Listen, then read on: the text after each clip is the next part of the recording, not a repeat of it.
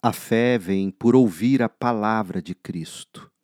Hoje, na carta que Paulo escreveu aos Romanos, no capítulo 15, esta é a palavra de Deus.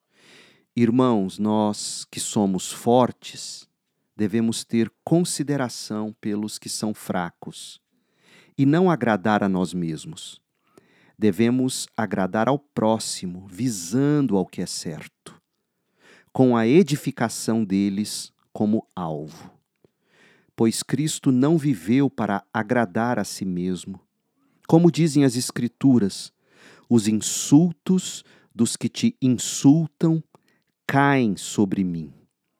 Essas coisas foram registradas há muito tempo para nos ensinar, e as Escrituras nos dão paciência e ânimo para mantermos a esperança. Que Deus, aquele que concede paciência e ânimo os ajude a viver em completa harmonia uns com os outros, como convém aos seguidores de Cristo Jesus. Então todos vocês poderão se unir em uma só voz para louvar e glorificar a Deus, o Pai de nosso Senhor Jesus Cristo. Portanto, aceitem-se uns aos outros como Cristo os aceitou para que Deus seja glorificado. Lembrem-se de que Cristo veio para servir aos judeus, a fim de mostrar que Deus é fiel às promessas feitas a seus patriarcas, e também para que os gentios glorifiquem a Deus por suas misericórdias, como dizem as Escrituras. Por isso eu te louvarei entre os gentios Sim, cantarei louvores ao teu nome. E dizem também: Alegrem-se com o povo dele, ó gentios. E ainda, louvem o Senhor todos vocês gentios, louvem-no todos os povos. E em outra parte, o profeta Isaías disse assim: Virá o herdeiro do trono de Davi e reinará sobre os gentios nele depositarão sua esperança. Que Deus, a fonte de esperança, os encha inteiramente de alegria e paz, em vista da fé que vocês depositam nele, de modo que vocês transbordem de esperança pelo poder do Espírito Santo.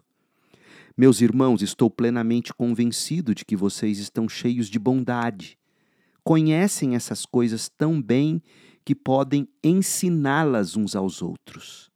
Ainda assim, atrevi-me a escrever a vocês sobre alguns desses assuntos, certo de que só precisam de um lembrete, pois, pela graça de Deus, sou um mensageiro da parte de Cristo Jesus a vocês, os gentios.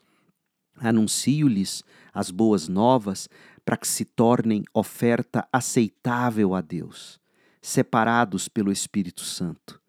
Tenho motivo, portanto, para me entusiasmar com o que Cristo Jesus tem feito por meio de meu serviço a Deus. E, no entanto, não ouso me vangloriar de nada, exceto do que Cristo fez por meu intermédio, a fim de conduzir os gentios a Deus, por minha mensagem e pelo meu trabalho, convencendo-os pelo poder de sinais e maravilhas e pelo poder do Espírito de Deus. Assim, apresentei plenamente as boas novas de Cristo desde Jerusalém até o Ilírico. Sempre me propus a anunciar as boas novas, onde o nome de Cristo nunca foi ouvido para não construir sobre alicerce alheio, pois, conforme, conforme dizem as Escrituras, aqueles aos quais ele nunca foi anunciado verão, e os que nunca ouviram falarão dele e entenderão.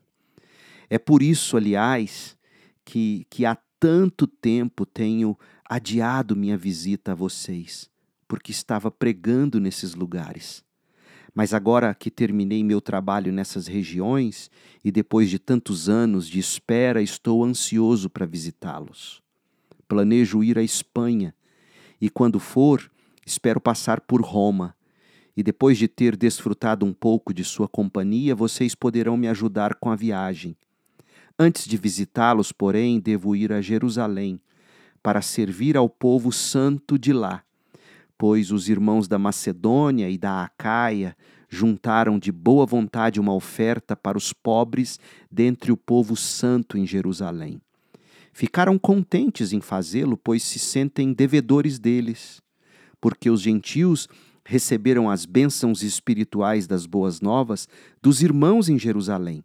Consideram que, no mínimo, podem retribuir ajudando-os financeiramente. Assim que eu tiver entregado o dinheiro e completado essa boa ação dos gentios, irei à Espanha, visitando vocês de passagem.